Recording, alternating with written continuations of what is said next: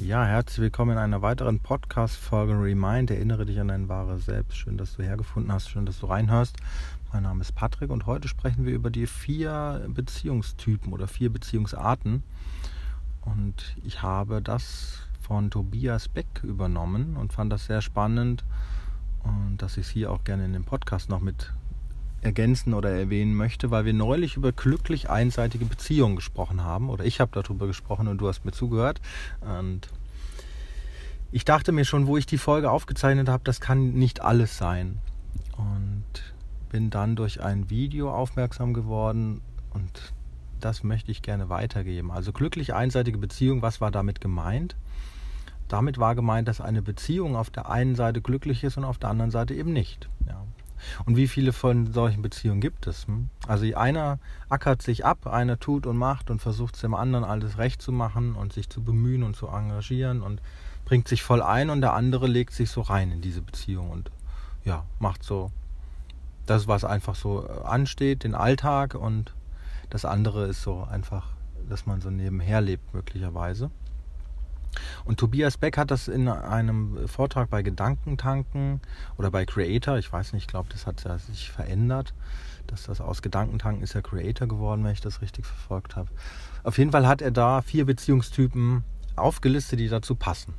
Und naja, es gibt, er nennt es nicht glücklich einseitig, sondern er nennt es Plus-Minus-Beziehung.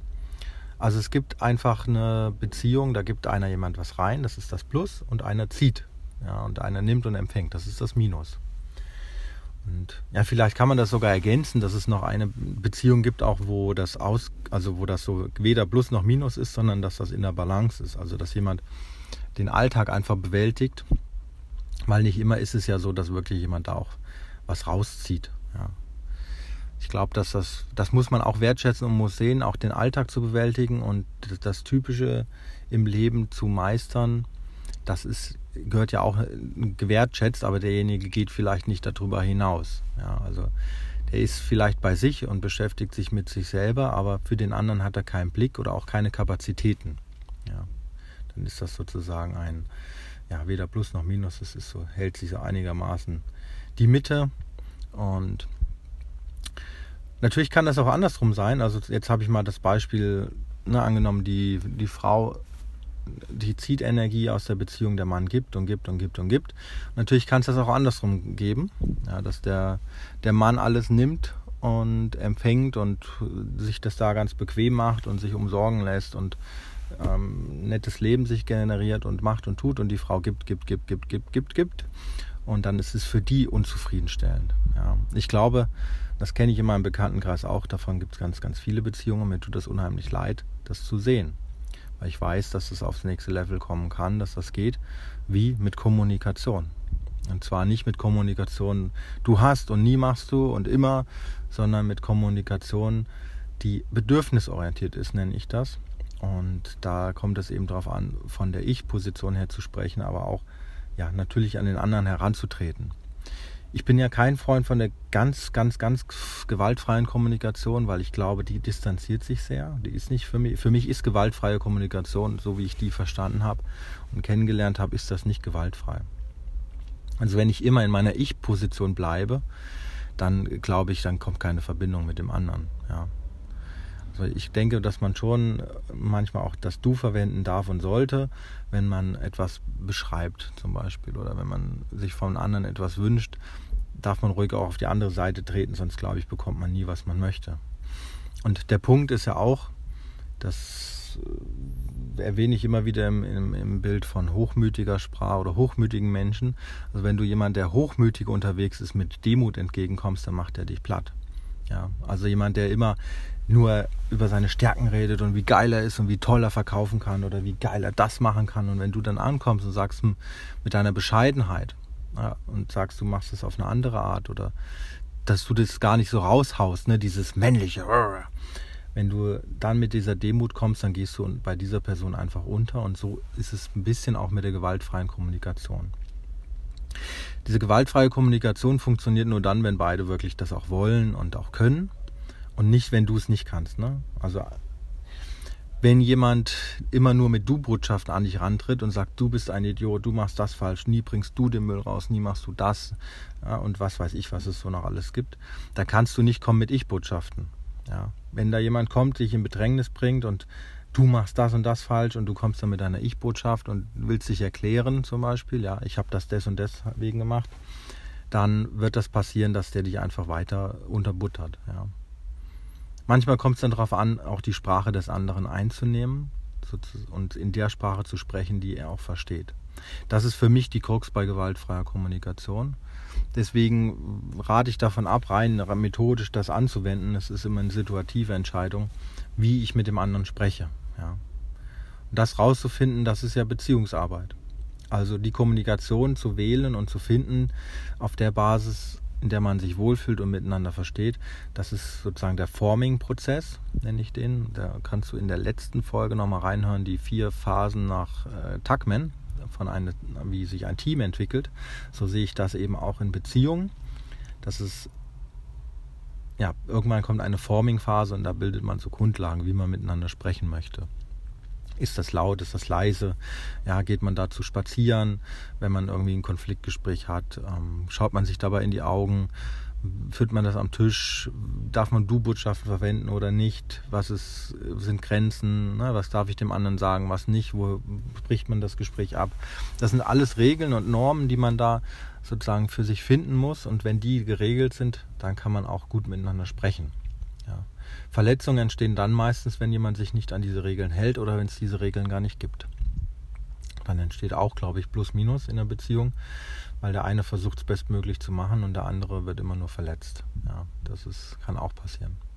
Ja, dann gibt es natürlich noch die dritte Variante, es sind Minus-Minus-Beziehungen. Beide ziehen sich runter, beide tun sich nicht gut, beide verletzen sich nur, beide sind nicht bereit, etwas in eine Beziehung einzubringen und dem anderen etwas Gutes zu tun oder ja, wie sagt man so schön, dem anderen das Gefühl zu geben, dass er geliebt wird. Und ich glaube, dass wir heute in einer Welt leben, wo alle unabhängig sein möchten und am besten keinen, also frei von Anerkennung und Lob, nicht manipulierbar sein wollen. Und ich glaube, das ist so ein bisschen ein Ideal, was, wo wir Menschen nicht hinkommen. Und ich glaube, dass es auch nicht förderlich ist. Ich denke, dass wir schon soziale Wesen sind, ja, die sich Anerkennung und Wertschätzung ausdrücken dürfen. Das ist was ganz Angenehmes, was ganz Tolles, wenn es von Herzen kommt.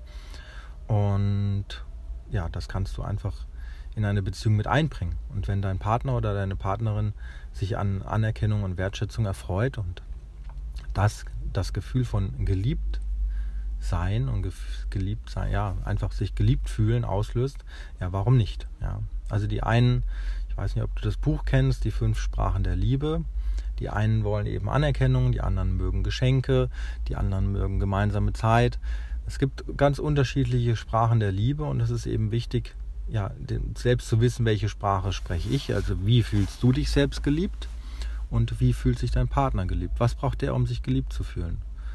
Und um sich wohlzufühlen und dass für ihn einfach alles gut ist. Ja. Und wenn die Basis da ist, dann ist alles ideal. Und natürlich kann man das manchmal nicht so gut im Alltag vielleicht bewältigen und alles geben, aber ich glaube, man kann so grundsätzlich dem Partner, das ist so eine besondere Schwingung oder eine Frequenz, die man so in sich hat und sagt, okay, ich mag dich, das ist okay, ich fühle mich hier wohl und dann hat man so eine, ich glaube, würde sagen, weder Plus noch Minus.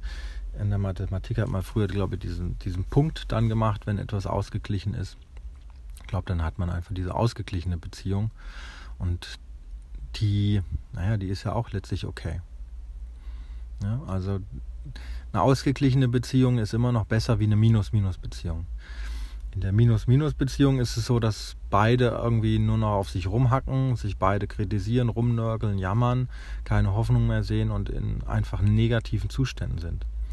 Das passiert manchmal durch ja, Stress, durch negative Ereignisse, Schicksalsschläge, durch Herausforderungen. Und naja, dann ist es halt wichtig, in dem Moment von außen vielleicht Unterstützung zu bekommen, die aus diesem Minus vielleicht äh, wieder ein bisschen mehr Plus macht, ja, dass da mehr Energie ins System kommt. Und ich erinnere mich zum Beispiel, natürlich, wenn Kinder ins Leben kommen, dann ist es für viele Menschen neu und herausfordernd. Ja, das heißt nicht umsonst, dass man ein ganzes Dorf braucht, um ein Kind großzuziehen. Das ist eine Aussage, an der ist, denke ich, schon was dran. Und manchmal ist es in diesem Minus-Minus-Zustand so, dass man von außen die Unterstützung braucht. Ja, und wenn man die dann nicht bekommt, dann ja, schaufelt man sich sozusagen weiter in negative Zustände, dann geht die Beziehung vielleicht auseinander. Und das ist schade. Deswegen schau, dass du für dich sorgst in solchen Momenten. Ja, dann musst du erstmal für dich gucken, wie kannst du wieder die Energie anheben und dann, wie kann die Beziehung wieder gepflegt werden und an der Beziehung gearbeitet werden und wie kann sie verbessert werden. Ja, das sind so die vier Beziehungstypen. Also plus, minus, minus, plus, plus, plus und minus, minus. Plus, plus ist natürlich das Beste. Also beide ergänzen sich, beide sprechen die ähnliche oder gleiche Sprache der Liebe, ja, oder sie sind zumindest in der Lage, auch die Sprache des anderen zu sprechen und vielleicht Geschenke zu machen, selbst wenn sie äh, selbst keine eigenen Geschenke mögen so, und auch Anerkennung zu geben, selbst wenn es schwer fällt. Und das ist sozusagen eine Plus-Plus-Beziehung. Aus der heraus kann sich einfach mehr ergeben. Ja, Damian Richter würde sagen, 1 und 1 gibt dann 11 und nicht nur 2, sondern es kommt, entsteht einfach viel, viel mehr aus dieser Beziehung und aus dieser Kraft und aus dieser gegenseitigen Bestärkung, Unterstützung. Und das wünsche ich jedem da draußen, dass er auf dieses Level kommt, dass er sich dahin entwickeln kann mit seinem Partner, mit seiner Partnerin.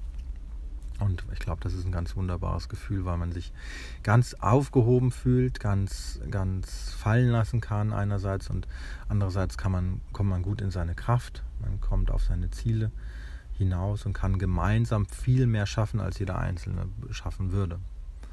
Ja. Okay, das mal zu diesen vier Beziehungstypen. Ich hoffe, das hat dir ein paar neue Ansichten, Einsichten gebracht und bis zur nächsten Folge.